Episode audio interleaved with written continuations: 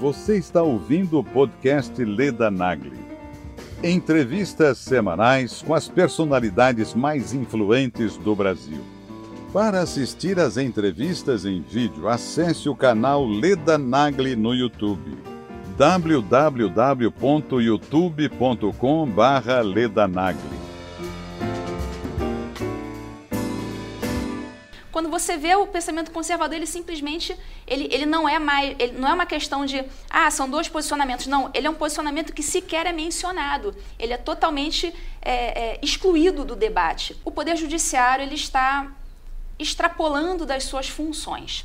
Está extrapolando o limite da lei e o limite da Constituição para proferir os seus julgamentos, para aplicar suas preferências pessoais. O juiz ele não faz lei nenhuma. Ele tem que aplicar a lei, goste ou não goste. O que a gente não pode é o Estado a priori considerar que isto ocorreu, inverter os valores e já partir do pressuposto de que aquilo ocorreu e perguntar para o preso se aquilo não ocorreu. E é isso que acontece na audiência de custódia. Tem aquele discurso de que uh, o Brasil prende muito e prende mal.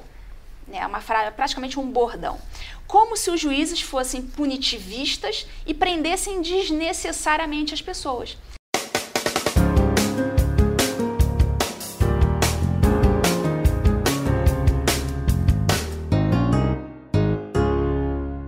Minha convidada de hoje é a juíza Ludmila Lins Grilo, da, do Tribunal de Minas Gerais, juíza de primeira instância. Isso. E a Ludmila eu conheci no, no Instagram, no Facebook, em vários vídeos que, onde ela aparece é, defendendo as ideias dela. Por isso eu a convidei e a gente conseguiu hoje acertar essa entrevista. Eu queria começar um pouco contando a sua história, porque uma das postagens na internet é, da Ludmilla é, refutando uma juíza que diz que só é possível ser juíza no Brasil se for rica, se tiver apoio da família, apoio também financeiro e for branca. E a Ludmilla respondeu de uma maneira muito forte, não é? Que contando a história dela, que começa em Olaria, no estado, lá Isso. no estado do Rio de Janeiro. Rio de Janeiro. Inicialmente te agradecer pelo, pelo convite, adorei. Imagina. Adoro as tuas entrevistas, estou bem feliz de estar aqui. Que bom. Bom, é, essa foi uma publicação, se não me engano, de 2016, é, final de 2016 em que uma, uma colega juíza fez uma, uma postagem no, no, Facebook e diz que ela, por ser branca, por ter tido boas condições, por ter feito cursos, por ter tido um ensino muito bom, ela, ela, ela virou juíza, ela conseguiu passar no concurso por conta dessas condições favoráveis que foram dadas a ela né, pelos pais. Então, ali naquele momento, visualizei que aquela, aquela publicação poderia ser muito nefasta, na medida em que muitas pessoas que não têm, as, não, não têm as mesmas condições, essas pessoas poderiam se sentir muito desmotivadas a buscarem os seus sonhos, porque de repente elas não, não moram em, em, em boas casas, não têm boa, boa condição é, financeira e poderiam se sentir desestimuladas. E eu mesma, eu não, eu não, tive exatamente é, uma, uma, vida tão, tão abastada como ela teve. Não era exatamente pobre, mas morava no subúrbio, tinha aquela vida normal que nem todo mundo tem. Andava de ônibus, tinha que trabalhar desde cedo, não, não tinha grana. E uma vida normal, normal, que nem milhões de pessoas levam. Eu falei, bom, eu acho que eu vou né, tentar rebater isso aqui como até forma de ajudar né, muita gente a, a, perseguir os seus sonhos. Então eu fiz essa publicação, né, contei mais ou menos um pouco ali da, da minha vida, contei que eu morava no, no subúrbio do Rio de Janeiro, no bairro de Olaria. É, tinha uma vida muito simples, normal. É, tinha, aí eu conta, contava né, dos tiroteios que a gente ouvia, eram tiroteios praticamente diários.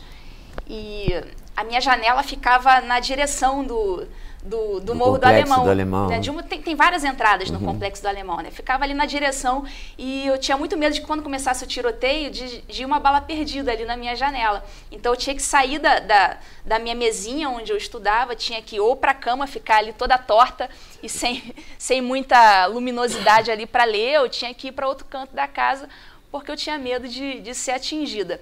E essas coisas. E eu ia lendo no ônibus, ônibus apertado, eu ia segurando naquele ferro do ônibus, às vezes segurando um livro numa mão e segurando aquele ferrinho do ônibus na outra, e apertada ali, sendo empurrada, mas era o tempo que tinha para estudar e eu aproveitava aquele tempo. E em nenhum momento me queixei da vida ou achei que eu estava em situação é, de, de, inferioridade. E eu via justamente o contrário. É, muitas pessoas que não precisavam trabalhar, que tinham aquelas condições todas favoráveis, eu percebia que elas simplesmente não aproveitavam o tempo que tinham. Então, na, na própria faculdade, eu fiz toda a faculdade, trabalho desde os 17 anos e trabalhava de dia, ia para a faculdade à noite todos os dias. E muita gente passava o dia inteiro ali no DCE da faculdade, falando bobagem, jogando baralho. Eles faziam isso perdia um tempo danado. Eu estava trabalhando, ele estava ali jogando baralho. Então, assim, aquelas pessoas não estavam aproveitando o tempo que tinham. Então, eu falei: bom, eu, eu não tenho muito tempo, estou aqui em condições, abre aspas, desfavoráveis, mas o pouco tempo que eu tenho, eu estou aproveitando muito. Então, isso não significa que você, tá, tá, que você tem uma condição desfavorável para conseguir algo na vida. Tudo vai depender da sua disposição pessoal para enfrentar aqueles problemas e os problemas de cada um são problemas individuais. Cada um vai ter o seu, cada um vai carregar a sua cruz. Então, se você é, entende que você tem aquela dificuldade, aquilo faz parte da sua vida e supera aquilo ali com dignidade, você vai conseguir chegar onde você quiser. E você chegou mesmo. Aliás, você chegou no, ah, no serviço público há 20 anos atrás, quase. Há, né? há 19 anos. Vai fazer 20 anos que eu passei no meu primeiro concurso. Que foi? Que foi agente administrativo da Prefeitura do Rio. Eu, eu tinha 19 para 20 anos e eu resolvi entrar no serviço público, estava entrando na faculdade também. Eu passei na, no vestibular, eu tinha 20 anos e passei ao mesmo tempo no meu primeiro concurso, que foi agente administrativo da prefeitura. Depois você fez vários? Depois eu fiz vários, depois eu fiz vários. Era um concurso bem simples.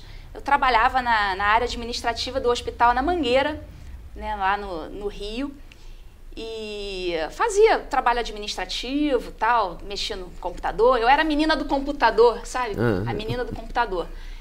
E depois, durante a faculdade ainda, eu passei num segundo concurso, que foi agente administrativo do estado do Rio, era para trabalhar mais ou menos no mesmo esquema, só que em vez do município era para o estado. estado. Trabalhava também na, no setor administrativo de, do Hospital Getúlio Vargas, na Penha, né, subúrbio do Rio de Janeiro. Eu morava ali pertinho, em Olaria. E depois, ainda durante a faculdade, eu passei no meu terceiro concurso, que foi técnico processual do Ministério Público. Esse já era um concurso melhor, um concurso de nível médio, né, ainda estava na faculdade. Aí já ganhava um pouco melhor, já pude é, melhorar um pouco é, o meu padrão de vida, que eu era realmente bastante humilde.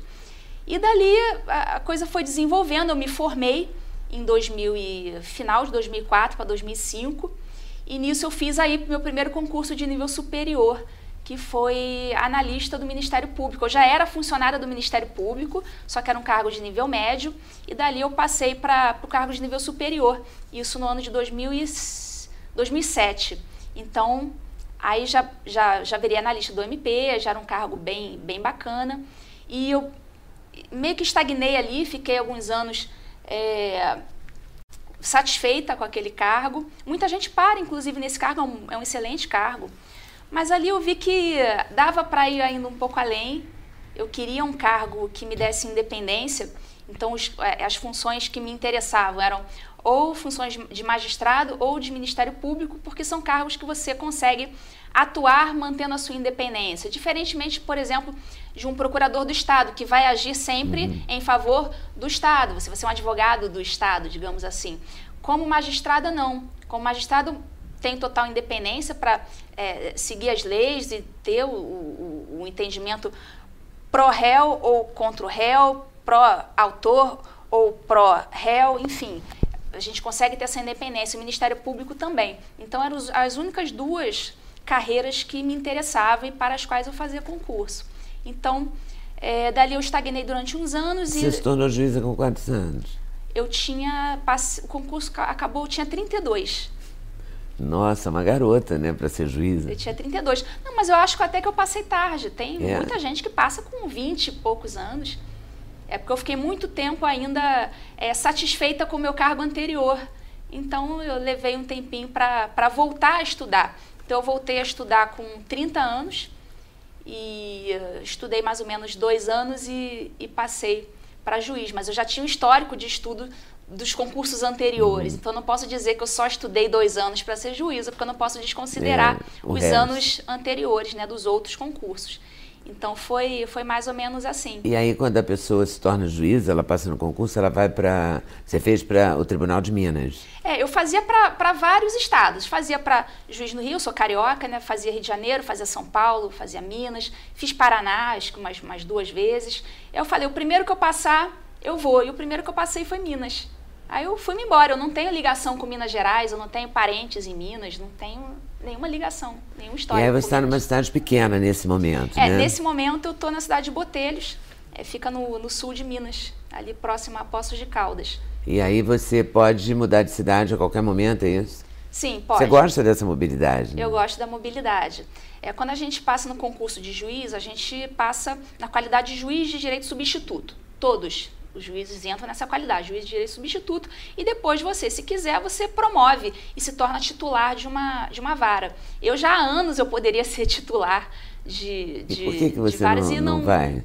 E não quis ir porque justamente quando você se torna titular, você fica muito fixo naquele lugar. Não que você não possa sair, depois você pode, mas você vai ter que disputar um edital com outros juízes, enfim. É, é uma coisa mais. É um processo mais dificultoso para você sair depois.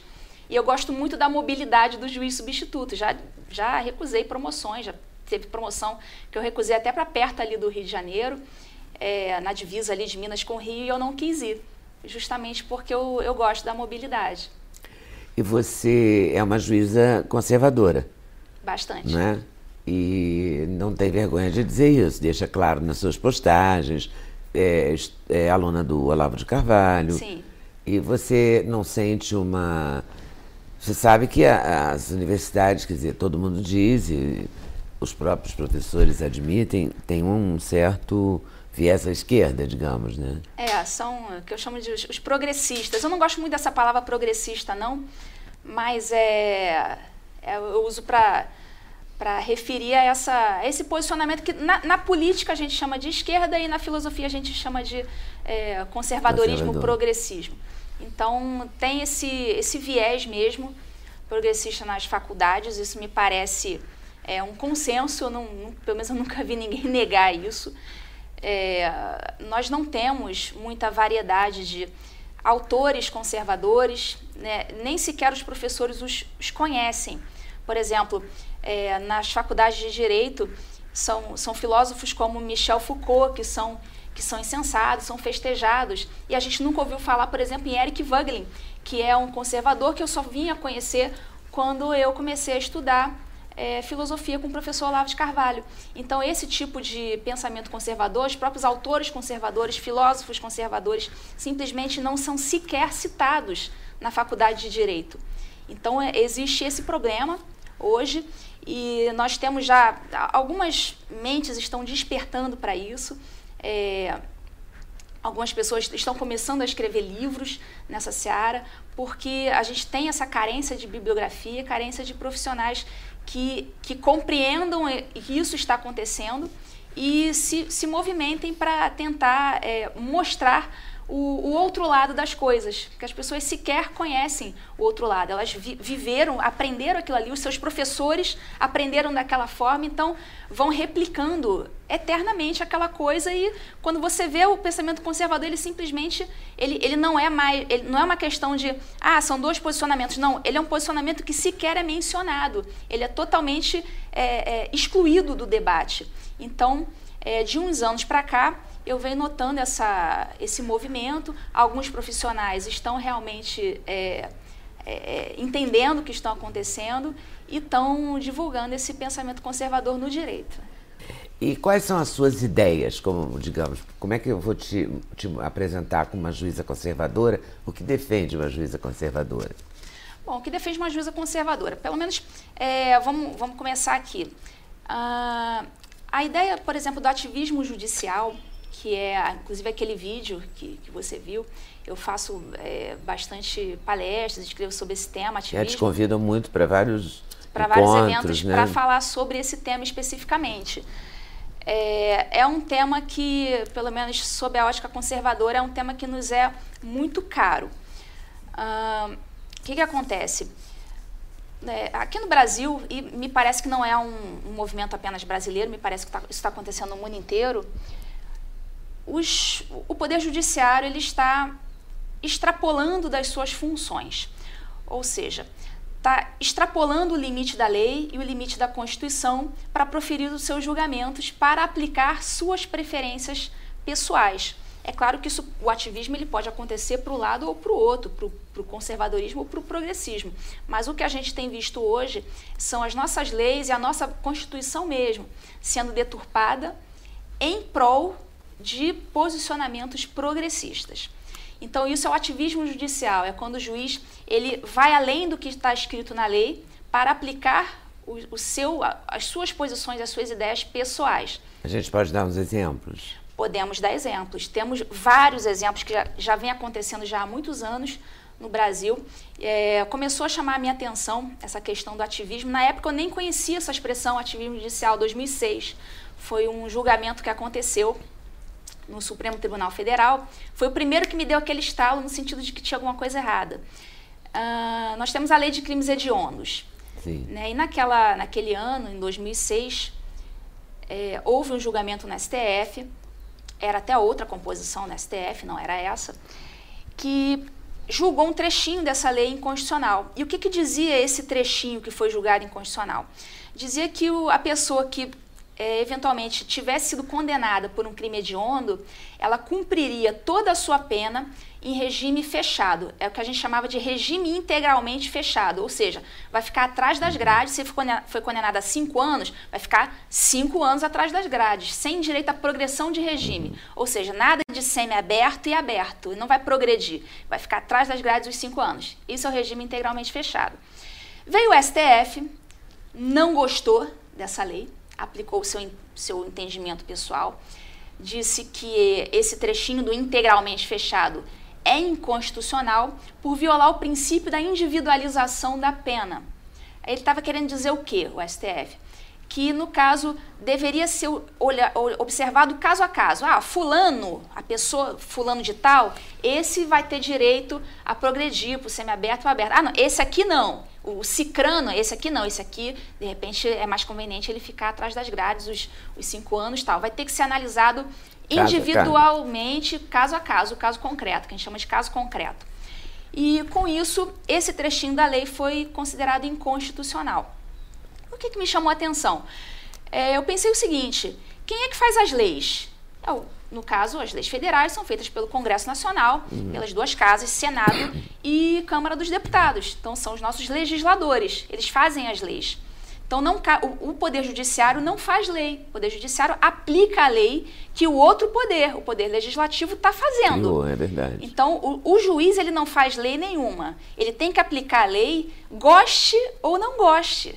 Né? Muitas vezes eu, por exemplo, sou, aplicada, eu sou obrigada a aplicar leis que eu não gosto. Por exemplo, o Estatuto da Criança e do Adolescente. Eu não gosto dessa lei, eu acho ela totalmente equivocada. Mas eu a aplico do jeito que ela está escrita. Porque eu entendo que não cabe ao juiz aplicar seu entendimento pessoal. Eu não sou legisladora. Eu não me candidatei, ninguém votou em mim na urna eletrônica. Eu, eu fiz concurso para aplicar a lei como ela está escrita, goste eu dela ou não. Então, ali o que, que aconteceu? O Poder Judiciário, no caso, o Supremo Tribunal Federal, não gostou daquela lei e né, pegou e um legislou. princípio, legislou, pegou um princípio, né, os princípios, eles são muito utilizados hoje em dia para o ativismo judicial. Porque é, é, você pega um princípio, ah, não, violou o princípio tal. Por exemplo, o princípio da dignidade da pessoa humana, que é o que eu chamo de vala comum dos princípios. Se você não gostou, o juiz não gostou de uma lei, basta ele dizer que aquela lei violou o princípio da dignidade da pessoa humana e julga aquele trechinho da lei inconstitucional. Então é muito fácil hoje em dia para o juiz se valer de um princípio para é, é, negar vigência a uma determinada lei é, da, da, qual ele não gostou. E isso aconteceu nessa época. Eu achei, é, eu não, não, concordei com essa decisão. achei que foi uma decisão é, ativista, eu acho que é o legislador que tem que decidir. Se o legislador entende que aquele tipo de crime, no caso os hediondos, os, os, criminosos hediondos merecem ficar em, em, regime integralmente fechado, que fiquem. Foi o legislador que, que foi votado na urna eletrônica, foi, foi o legislador que foi eleito para fazer isso, e não o Poder Judiciário. Então, a partir de então, eu passei a observar vários casos que eu considerei é, de ativismo nefasto. E o ativismo pelo menos no direito, ele sempre foi visto como algo bom. Inclusive, a própria palavra ativismo é uma palavra que tem uma conotação boa. Positiva. Positiva. Ah, fulano é um ativista, ou seja, ele, é, ele é proativo, ele, ele é para frentex. Então, tem, já tem, a gente já parte do pressuposto de que isso é uma coisa boa. Eles já começam ganhando na, na, linguagem, né? A gente essa guerra léxica, eles usam muito, eles se utilizam muito da linguagem para já, já partir de, de, um ponto favorável para eles. E isso aí eles sabem fazer muito bem. Essa palavra ativismo tem uma conotação muito boa. Então, no direito é visto como algo bom. É visto como, ah, o direito, ele, é, o juiz, ele não deve se ater à letra fria da lei. Ele deve interpretar... Porque Olha que discurso sedutor. Quem é que pode ser contra isso? Então você é facilmente seduzido, o jovem universitário, ele é facilmente seduzido por esse discurso. Ah, o juiz não deve se ater à letra fria da lei, o juiz ele deve ter um coração, ele deve ter sentimentos, então ele deve dar interpretações. E nessa de interpretar, interpretar, interpretar, ele lança ali o seu posicionamento pessoal e joga a lei para escanteio. Então é muito perigoso essa questão do, essa questão do ativismo é uma questão perigosa, a meu, a meu ver. E as audiências de custódia, o que você acha delas? Audiências de custódia. Bom, vamos lá. Primeiro, é, explicar mais ou menos, né, é. bem superficialmente, o que é a audiência de custódia, para o pessoal que não é do direito poder entender. Uh, a audiência de custódia é uma audiência que acontece, isso é uma coisa muito recente, e está acontecendo quando o sujeito é preso em flagrante. Tá? O sujeito cometeu um crime ali na rua, foi preso em flagrante que, que acontece? Ele é levado a uma delegacia de polícia, ele é ouvido, eventuais testemunhas são ouvidas e uh, ele tem 24 horas para ser apresentado a um juiz de direito. Essa apresentação ao juiz é a audiência de custódia, coisa que não existia até bem pouco tempo. Tá, isso é coisa nova.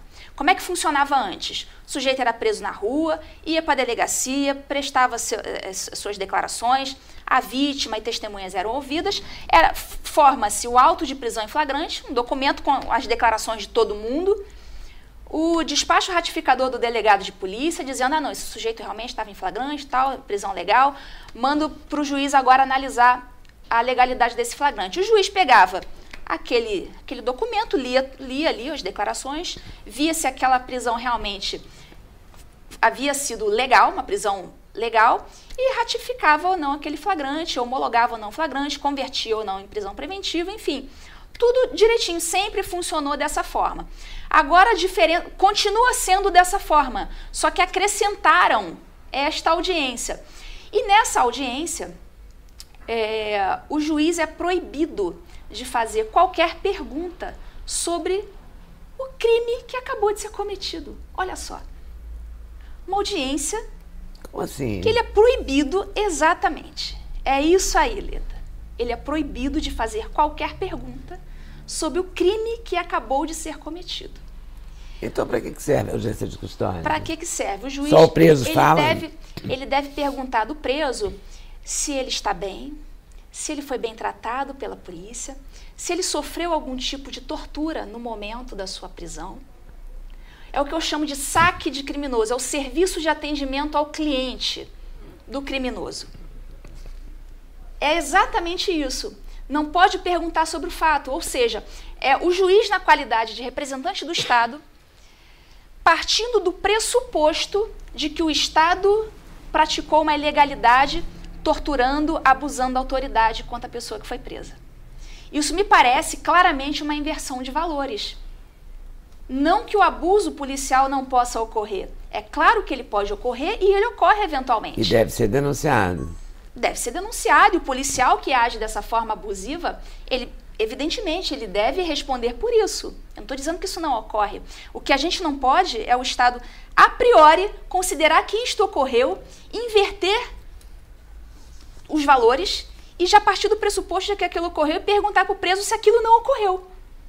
E é isso que acontece na audiência de custódia. Então, o preso ali, ele se sente numa situação completamente confortável, com, com toda a estrutura ali, olhando para ele, ah, você foi torturado, você foi abusado. Muitas vezes ele nem, ele nem foi, mas ali ele se sente convidado, praticamente, a dizer que foi. Então, muitos policiais acabam respondendo processos disciplinares simplesmente por uma declaração leviana do preso ali naquele momento, que resolveu dizer que foi torturado. E, e outra coisa, a audiência de custódia é completamente desnecessária pelo seguinte motivo. É, não existe compensação de culpas no direito penal. Então, se o sujeito está é, tá na rua, furtou o celular de alguém, foi preso em flagrante, o fato dele eventualmente depois ter sofrido um abuso policial, uma tortura, não vai compensar com o que ele fez. Ele vai responder pelo crime dele, por exemplo, no caso que eu citei, furto, e o policial, se for o caso, depois vai responder pelo crime dele, abuso de autoridade, tortura. Cada um responde pelo seu. É separ... Não existe compensação de culpas. Ah, não, furtei o celular, mas o, policial me bateu, então está compensado, eu estou livre. Não existe isso. Não existe compensação. Então não, não me parece nem um pouco razoável os milhões e milhões de reais que estão sendo gastos com essas audiências de custódia para uma coisa que não vai resolver. Simplesmente é, o juiz vai, vai olhar para a pessoa. O CNJ estabeleceu essa audiência de custódia, fica, que fique bem claro, é mais uma, uma questão ativista, porque não existe lei no Brasil que fale sobre audiência de custódia.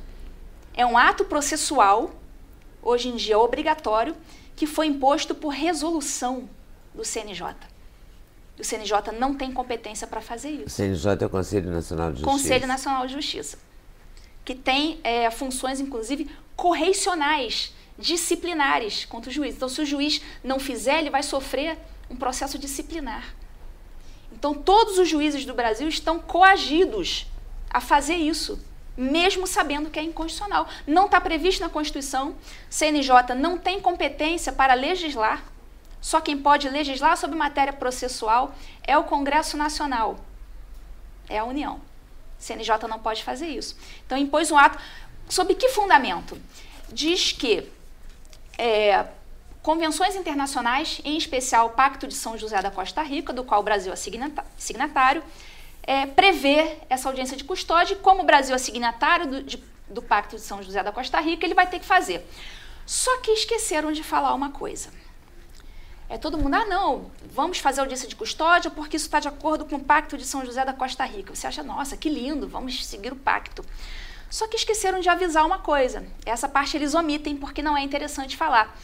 Eu já li integralmente, está lá, no, se não me engano, é no artigo 7 do Pacto de São José da Costa Rica, que diz que o preso, né, assim que ele for preso, tem 24 horas para ser apresentado ao juiz, ou, aí é que está, essa parte que eu vou falar para vocês, eles omitem, ou outra autoridade com funções judiciais. Essa última parte, ou outra autoridade com funções judiciais, isso é omitido do debate público. Isso eles não estão falando. Não estão falando. Qual seria a outra autoridade, sem ser um juiz, que tenha função judicial? Essa pergunta é muito fácil. Hum. É o delegado de polícia.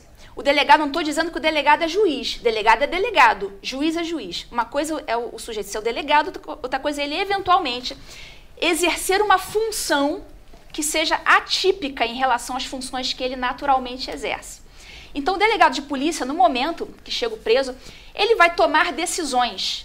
Ele vai analisar a legalidade daquele flagrante, ele vai decidir se ele vai aplicar fiança ou não, ele vai tomar decisões ali, ele é o primeiro juiz da causa. Depois do delegado, mais para frente é que o juiz vai entrar na jogada. Ali, num primeiro momento, ele exerce uma função judicial sem ser juiz, que é o que a gente chama de função atípica. Todos os órgãos, todos os poderes exercem funções típicas e funções atípicas. Por exemplo, o, o, Senado Federal é poder legislativo, ele tem poder, ele tem uma função típica de legislar, de fazer as leis, mas ele também tem suas funções atípicas por exemplo, quando ele julga o presidente da República por crimes de responsabilidade. Ali ele tem uma função atípica de poder judiciário, mesmo sendo poder legislativo. Então, todos os poderes têm funções típicas e atípicas. Poder executivo, por exemplo, presidência da República, tem a função de quê? De administrar, vai administrar o Brasil. Só que tem uma função atípica de por exemplo, elaborar resoluções, que seria uma função típica de poder legislativo. A, a resolução não é uma lei, mas é uma, um, um, ato normativo de caráter geral e abstrato, como se fosse uma lei. Então, o Poder Executivo tem a função típica de administrar, função atípica, por exemplo, de expedir resoluções. Mas há uma cultura do desencarceramento, né? Isso, isso.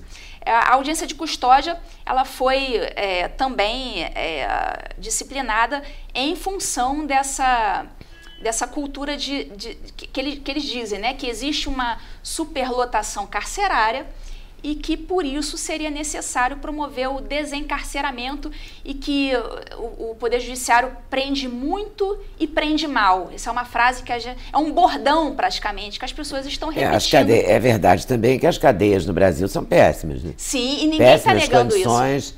É, o preso é super, não, não tem a menor chance de se recuperar no lugar daquele. Sim. Isso tudo é real também. Isso tudo né? é real e Agora, eu não entendo por que ninguém constrói a cadeia, né? Já que os crimes aumentaram, né? Não pode negar isso. Exatamente. Você vai soltar um estuprador, um, uma pessoa porque não tem lugar na cadeia? Não entendo isso. Eu, eu não entendo, eu acho que o povo em geral também não entende. Uhum. Tá, o que acontece é o seguinte, é, esse eu pensamento... Eu acho que os presos não devem ter condições tão ruins como têm. Acho que eles tinham que ter uma condição melhor de, Sim, de cumprir a pena. Claro, né? claro. Amontoados, é uma coisa horrível de ver, repugnante. Assim. Exatamente. Só que o que, que acontece? É, existe a superlotação carcerária e isso ninguém nega. Óbvio que existe, existe as, as, as cadeias são superlotadas, são, têm condições péssimas, umas melhores do que outras. Eu, eu, frequento o presídio, inclusive eu sou juíza também da execução penal, já fui juíza de Francisco Sá, que tem uma penitenciária enorme de segurança máxima, conheço bem o sistema prisional, frequento uma vez pelo menos por mês, eu estou lá andando pelas alas dos presídios, eu conheço a situação. É... E o que, que acontece? Essas pautas progressistas, também estão é, nessa seara da execução penal, elas também são, são ventiladas nessa seara. E o que, que ocorre? Tem aquele discurso de que uh, o Brasil prende muito e prende mal. Né? É uma praticamente um bordão. Como se os juízes fossem punitivistas e prendessem desnecessariamente as pessoas. Na verdade, se a gente olhar só para o crime de homicídio, que é só um dos crimes do Código Penal, não vou nem falar tráfico, roubo, nem nada. Vamos olhar só para o homicídio. Homicídio, nós temos no Brasil cerca de 60 a 70 mil homicídios por ano, sendo que menos de 8% desses homicídios são sequer elucidados. Não são nem elucidados. E dentre os que são elucidados, ainda uma pequena parcela, menor ainda, resulta em condenação. Alguns podem ser elucidados, mas não conseguem prova suficiente e o sujeito é absolvido. Ou seja, é uma, um percentual ínfimo de punição. Então, como que vai dizer que o Brasil é punitivista? O que tem de, de homicida, de ladrão solto por aí? Não é brincadeira, os crimes sequer são elucidados. Então, nós temos, é, nós temos poucos presos em relação aos crimes que são cometidos no Brasil. O que não significa dizer que não tenha superlotação tem superlotação. A questão é que eles não constroem presídios, não constroem presídios. E a mesma pessoa que diz, aquele bordão também, de que ah, não devemos construir presídios, devemos construir escolas. É um bordão bonito pra caramba, que convence, é sedutor falar isso. Só que nós não temos, é, não, não, temos como esperar, nós estamos em estado de barbárie. Nós, não, tem, não temos como esperar todas as pessoas se educarem. A gente precisa colocar um mínimo de ordem social para que a gente possa viver. São vidas que estão sendo perdidas. Então, a mesma pessoa que diz que não é para construir presídio e que não deve dar um centavo a mais para presídios, a gente escuta esse bordão também na internet, nem um centavo a mais para presídios. É a mesma pessoa que no minuto seguinte vai denunciar a superlotação. Ou seja, eles fomentam o caos para logo em seguida denunciá-lo. Mas então, com que interesse? Interesse de soltar os bandidos? Pois é, existe uma cultura abolicionista.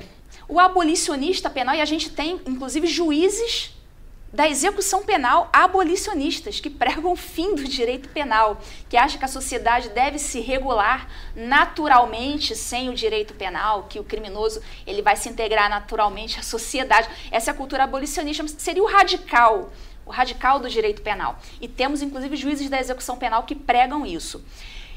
Que, só que essa é, é, evidentemente, um discurso muito radical que poucas pessoas, a que poucas pessoas vão aderir. Então, o que, que surgiu nesse meio tempo? Surgiu a cultura do garantismo penal. A cultura do garantismo penal seria, seria um, o abolicionista moderado. Seria um discurso mais palatável, que as pessoas vão, vão aceitar com muito mais facilidade. É, seria e qual é esse discurso? Seria o discurso de que o, o, o, preso, por exemplo, a audiência de custódia seria um instituto garantista. Seria para garantir de forma exacerbada os direitos dos criminosos. Então, é, sem, sem observar na mesma proporção o direito das vítimas, que é o que a gente chama de garantismo hiperbólico monocular. Ou seja, hiperbólico por ser muito, muito exacerbado, monocular para olhar só para um lado do criminoso e não para o da vítima. Então surgiu essa expressão garantismo hiperbólico monocular. É, o garantismo em si, o garantismo que a gente chama de garantismo integral, ou seja, você observar todas as garantias de todo mundo, isso é bom, isso é positivo. É, o que a gente chama de garantismo, o garantismo nefasto, seria esse garantismo que só observa os direitos de, dos criminosos e deixa a sociedade completamente desprotegida. Mas a sociedade está indignada né, com essas coisas. Né? A gente vê em grupos no, no WhatsApp, na internet, no Facebook, em todos os lugares, pessoas eh, também indignadas. Há pessoas que apoiam essa posição, mas há pessoas também que não aguentam mais né, essa situação que o Brasil chegou de violência. Né? Sim, então e de impunidade. Né? Exatamente.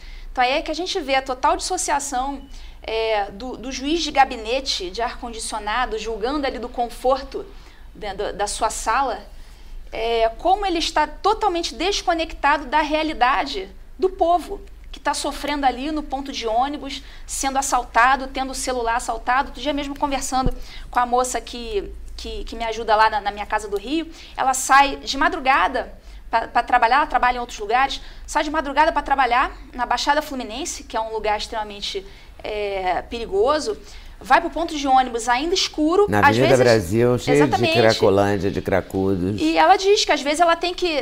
Passa, passa o bonde, que a gente chama lá, passa o bonde, às vezes ela tem que se esconder atrás do ponto de ônibus, porque senão ela sabe que ela vai perder o celular, como já perdeu diversas vezes. Várias vezes ela já me mandou mensagem pelo Facebook dizendo: ó. Oh, me tomaram meu celular de novo. Isso quando ela não é assaltada no ponto de ônibus, é assaltada dentro do ônibus. Isso é a realidade do cidadão que está ali na linha de frente.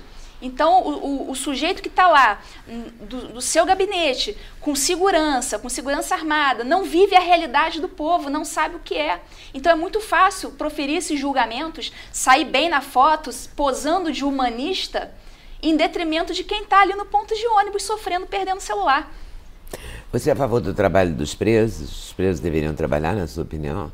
O trabalho, no caso, o trabalho forçado. Não, trabalho normal, aprender trabalho uma normal. profissão. Não, na verdade, nada eles... de trabalho forçado, de perder digital no trabalho não, forçado, nada nenhum. dessas coisas. Não é para torturar. A gente trabalha todo dia. Eles ficam ali de bobeiro o dia inteiro. Deve ser uma coisa muito complicada. Eu me lembro de uma penitenciária, que não é do seu tempo, porque é muito antiga, é, que a primeira casa que eu montei no Rio de Janeiro, eu montei com. Eu sou de Minas, eu montei com móveis da penitenciária de Neves, feitas, feitos, móveis feitos, com, é, produzidos pelos presos. E era uma gracinha de vime e tal. Entendeu? Era simples, uhum. não era uma coisa sofisticada, mas era uma coisa feita por eles. Trabalhos normais de é, marcenaria, aprender um ofício. É, porque muitos deles não têm profissão, né? É, muitos não Estavam roubando na rua porque mas... nunca tiveram instrução nenhuma e tal. Então podiam também aprender, né? Sim, mas é, As pessoas são contra por que o trabalho? Existe o trabalho do preso, existe o trabalho do preso. Muitos fazem é, artesanato, né? É, é muito comum, tipo. muito comum. Às vezes eu chego lá, tem, tem, tem algum com agulha de, de tricô, tricô, fazendo tricô. Tem uma ONG bastante. em Minas, até já entrevistei a moça, que só trabalha com presidiários fazendo tricô. Uhum. E eles fazem super bem, eu vi os trabalhos. Fazem. Algumas entidades até vendem os produtos é. que eles fabricam. É, por exemplo, na cidade onde eu trabalho hoje, tem uma horta ali atrás do presídio, muitos trabalham na horta. É, então até, até existe, eles, eles Mas trabalham é, é bom. sim. Você acha isso bom ou não? Acho, acho muito bom. Eu acho bom. Eu acho muito bom. É, o trabalho, Nada de trabalho forçado, de... Não, de jeito nenhum. Não é para torturar a pessoa, né? De jeito nenhum. Inclusive a lei de execuções penais prevê o tempo de remissão da pena por, por trabalho. Então, trabalho. Então o preso então, que trabalha sentido, ele tem né? uma diminuiçãozinha no, no seu tempo de pena. inclusive o, o estudo formal também. É o trabalho e o estudo. Então eles, eles trabalham sim, não é forçado. Né? Não, trabalha não é quem forçado, quer. Trabalha quem quer e não é trabalho pesado, Não. tipo Sibéria, né? Não, é de uma coisa tipo normal. De né? jeito nenhum. Isso aí, muitos até, é, muitos até querem trabalhar. Por exemplo, o preso, o, o preventivo, o preso provisório, ele, ele não, ele não é, ele, ele não, não, não está prevista essa, essa diminuição de pena não. Mas toda hora chega pedido lá para mim de, de preso preventivo que nem vai ter nenhum benefício de trabalhar por trabalhar, mas pedindo autorização para que ele trabalhe, porque ele, ele quer fazer alguma coisa ali. É muito comum receber É, esse porque tipo deve de ser pedido. muito difícil, né? Ter a liberdade é, caçada e ficar à toa, né? Aham, deve ser uma coisa justamente. terrível. Né? Das... E a, a chamada progressão de pena?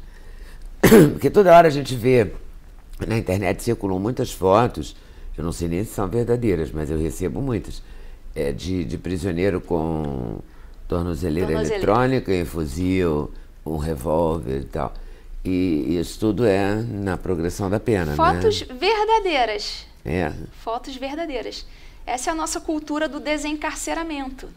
Então o sujeito vai para a rua, bota uma tornozeleira eletrônica, mas a gente tem casos, é, casos até do anedotário. Temos casos que eles conseguiram tirar a tornozeleira e deixaram no galo, no, no galo no, no quintal, e o galo fica ali, fica ali ciscando no quintal. É, em torno dele mesmo. Então, em torno dele mesmo, e ele vai, vai pra rua, vai fazer as coisas dele. Tem, tem casos bem. É mesmo. Tem, tem, tem esse. É, É claro, é, um caso fácil de extremo. tirar essa tornozeleira? Não, não é fácil, mas, Mas sabe aprende, que né? eles, eles dão um jeito pra tudo. Eles dão um jeito pra tudo. A criatividade do Bota no brasileiro. pescoço do cachorro, bota, que nesse caso aí, no pescoço do galo, o galo fica ciscando ali, então fica parecendo que ele, ele tá andando, né? Pra quem estiver monitorando ele, vai ver, ele tá andando dentro de casa. Mas não, tá no pescoço do galo. Isso chegou pra você? Chega não, não, já é, um, é um caso que eu conheço, não, não caiu comigo, não. Já caiu algum caso desse com você? Não, porque nas, nas cidades por onde eu trabalhei não tem, não tem A tornozeleira. É, é, é algo meio difícil de conseguir tornozeleira. E a chamada maiores. progressão do regime? Progressão de regime. É, a nossa lei de execuções penais é extremamente benevolente, a ponto de prever progressão de regime com cumprimento de meros um sexto, Um sexto da pena. mero um sexto da pena. Isso para crimes que não, não são hediondos. Para crimes hediondos, você tem uma fração maior, de dois quintos ou três quintos se ele for reincidente. Então, ah, então veja só, você progredir de regime, já ir para o semi-aberto, né, ter semi-aberto você vai você pode até ter direito ao trabalho, né, se você conseguir trabalhar, você pode trabalhar e tal, e só vai dormir lá na- no presídio, né, com o cumprimento de um sexto. Se você for condenado a seis anos, com um ano você já já está na rua. Então É eu não, eu isso. desconheço legislação no mundo que seja tão benevolente. Eu desconheço. Eu acho que o Brasil está em O primeiro Brasil lugar. aí. extrapola, né? Você vê a Suzane Richthofen, von Richthofen, matou a mãe e o pai, sai no dia das mães. É uma coisa absurda isso. Não é? Aqui, no, no Agora, eu de São sei, é a Paulo, lei, mas é uma lei doida, na minha opinião, É. assim. Eu sei que é doida não é a expressão melhor para usar, mas é uma lei esquisita, no mínimo. Pronto, vamos É, usar prevê as assim. saídas, as saídas temporárias, né? Chama de saidão. E essas saídas, elas geralmente acontecem em datas comemorativas É. para todos os presos. Então, no caso, não é, não é que a Suzane saia Saia no, Dia das, Mães, Mães. para afrontar a sociedade. Mas Porque, na a gente verdade, todo mundo. afrontado, né? Exatamente. Todo mundo saiu naquela data também. E ela foi, É, foi, foi mas junto. a gente fica muito tocado, né, Sim. por esses... é, eu não, não tenho nenhum... Você é a favor da pena de morte? Não, eu não sou a favor Eu da pena não, de morte. tenho horror dessa ideia, mas é, ao mesmo tempo eu fico muito indignada quando, como esse caso que está recente dos jornais, é, a gente está gravando em agosto, recente agosto, né? É, de um barbeiro e da uma madrasta que mataram uma menininha de seis anos no Rio. Torturaram a menina, estava sem pedaço de orelha, sabe? Tiraram da escola para a escola não, não perceber os maus tratos. Eu não sei que tipo de pena deve ser dada a uma pessoa dessa. Embora eu concorde, até porque sou católica e tal, não, não gostaria de defender a pena de morte, entendeu? Mas eu, pelo menos uma prisão perpétua, porque eu não gostaria que esse homem fosse solto, né? Sim, essa mulher. é, a prisão perpétua Porque é. eles torturaram a menininha durante no ah, Brasil. um tempo, entendeu? Muito tempo. Ela tinha marcas, o- a perícia declarou, constatou que ela tinha marcas profundas e marcas é, antigas de corda no, nos pulsos. Era uma coisa horrível. Ler a matéria já te dá vontade de chorar, entendeu? Imagina julgar uma coisa dessa. Isso, eu não sei quanto tempo uma pessoa dessa fica presa, entendeu? É, no, no Brasil a gente tem a, a, Se é que o vai máximo de preso. 30 anos. Máximo de 30 anos. Então, se o sujeito comete um crime, é condenado a, a, a uma, uma determinada quantidade, vamos botar aí 15 anos, comete outro, é condenado é, a 50 anos, ele não vai ficar é, mais de. Ele vai ficar 60 e poucos anos preso, não. Ah, então Aquilo Celso ali vai Cabral, você vai sofrer- ficar preso 30 anos? vai sofrer o que a gente chama de unificação de pena. Aquelas penas são unificadas em 30. Ah, tá, porque ele já está em 211, 215, É, não, ele não. vai cumprir 30 fica anos. 30, fica 30. Quer dizer, se cumprir, né? Porque tem a progressão do, do regime. É, é bom, não. No caso, ele vai, ele progrediria com 30, porque se ele foi, se ele foi condenado a 200 e É, tantos. Pelo menos então, o que eu li nos jornais são 211 ou 215 é, anos. então não, não, Mas não então vai esse- conseguir progressão com menos de 30. Não, Esse não vai dar homem que conta. torturou e matou essa menininha, esse padrasto, não pai, ele é o pai, a madrasta, que é, é tipo a Isabela Nardoni, Uhum. assim, né? Uma coisa ainda pior, se é que é possível ser pior. Mas ficaria no máximo 30 anos. É, Essa é a lei 30 brasileira. anos. É, no máximo 30 anos. Pode ser, se- é, pode ser que, que depois ele, em cumprimento de pena, né, em alguma saída, em, em ou no regime semiaberto, ele pratique outro crime. Aí, pode, vindo a ser condenado, vai ter nova unificação de pena. Aí unifica de novo em 30. Então, na prática, ele até pode ficar mais de 30, conforme as penas forem sendo unificadas, conforme ele for praticando os, Ah, os tá. crimes. Mas a cada unificação de pena só pode unificar em no máximo 30. Para a gente encerrar, o que, que você gostaria de, de mudar nessa situação da, da justiça brasileira? Olha, Leda, é meio, é meio difícil. É, primeiramente, as nossas leis que são muito, muito brandas, muito brandas. É, Estatuto da Criança e do Adolescente é, é uma, da- na minha opinião, uma das piores leis que nós temos. Até no, no linguajar mesmo que, que a lei utiliza, por exemplo, o adolescente ele não é preso, ele é apreendido. É. Tu- é, ele, ele não é denunciado, ele é apenas representado. Estão utilizando agora a expressão adolescente em conflito com a lei. Né? Já, já era adolescente infrator, para não dizer que ele é criminoso, diz que ele apenas cometeu uma infração e não um crime. Então ele vai, vai se utilizando de eufemismos para tentar minimizar a situação daquele adolescente. Então as nossas leis são muito ruins, inclusive tão é, é, Você acha que deve aumentar a idade? é, Diminuir a idade penal? Eu sou favorável à diminuição da maioridade penal. Para que idade? Por mim, poderia ser até uns 15, uns 15 anos. Estaria bem razoável. Mas, enfim, é, a discussão é se, a, é se abaixaria para 16 ou não. Essa, é, eu entendo que a Constituição permite essa que se abaixe. Não, não, não, entendo que seja a cláusula pétrea, não. Então, eu entendo que pode reduzir, vai depender do nosso Congresso. Então, redução da maioridade penal, eu entendo que é uma medida boa. É, a nossa legislação, como eu te falei, é, tá até se utilizando da- da- das expressões da militância, dos jargões da militância. É, então, a gente está tá, tá imerso no, no ambiente contaminado. Então, a gente precisa que o Congresso Nacional faça a sua parte, os nossos legisladores corrijam essas distorções da lei, mexam nessas frações de progressão de regime, isso pode ser mexido, o legislador pode mexer nisso, pode aumentar um pouco essas frações, né? Se, se não tirar totalmente a, a progressão de regime, eu sou totalmente contrário, inclusive, à existência do Instituto da Progressão de Regime. Mas tudo bem, não quiser radicalizar tanto, quiser manter a progressão de regime, mantenha. Mas aumente as frações. Né? A progressão com um sexto da pena, isso é um escárnio a toda a sociedade brasileira. Nós todos somos é, afetados por isso diretamente nas nossas vidas. Né? Pessoas estão morrendo aí, isso pode acontecer com qualquer um de nós. Né? É super comum esse excesso de benefícios da execução penal, saída, é, essa, esses saidões, né? É, é tudo muito, muito benevolente com a figura do criminoso e nem um pouco benevolente com, com nós, pessoas ordeiras da sociedade. Então, o Poder Legislativo tem, tem como mexer um pouco nisso, é, endurecer um pouco essas leis que são, que são muito, muito brandas. O próprio Poder Judiciário é, ter, ter consciência na hora de aplicar a lei, não, não ficar dando essas interpretações extremamente benevolentes, né, pensar um pouco na sociedade, pensar um pouco na vítima, que são as pessoas que merecem real proteção. Não estou dizendo para violar o direito do preso. O preso ele vai ter seus direitos. Mas a sociedade, nós também temos, temos o direito, direito a viver, termos uma vida boa, termos uma vida em segurança, ter um mínimo de paz. É verdade. Muito obrigada. Obrigada Eu que agradeço, mesmo, foi um prazer. Foi um prazer para mim também. Ó, esqueci de pedir no começo de novo, né? Mas se inscreve no canal, vai. Se inscreve no canal, dá, dá like, aperta o sininho para ser notificado do próximo vídeo e volta para o próximo vídeo, ok? Ah, a caneca.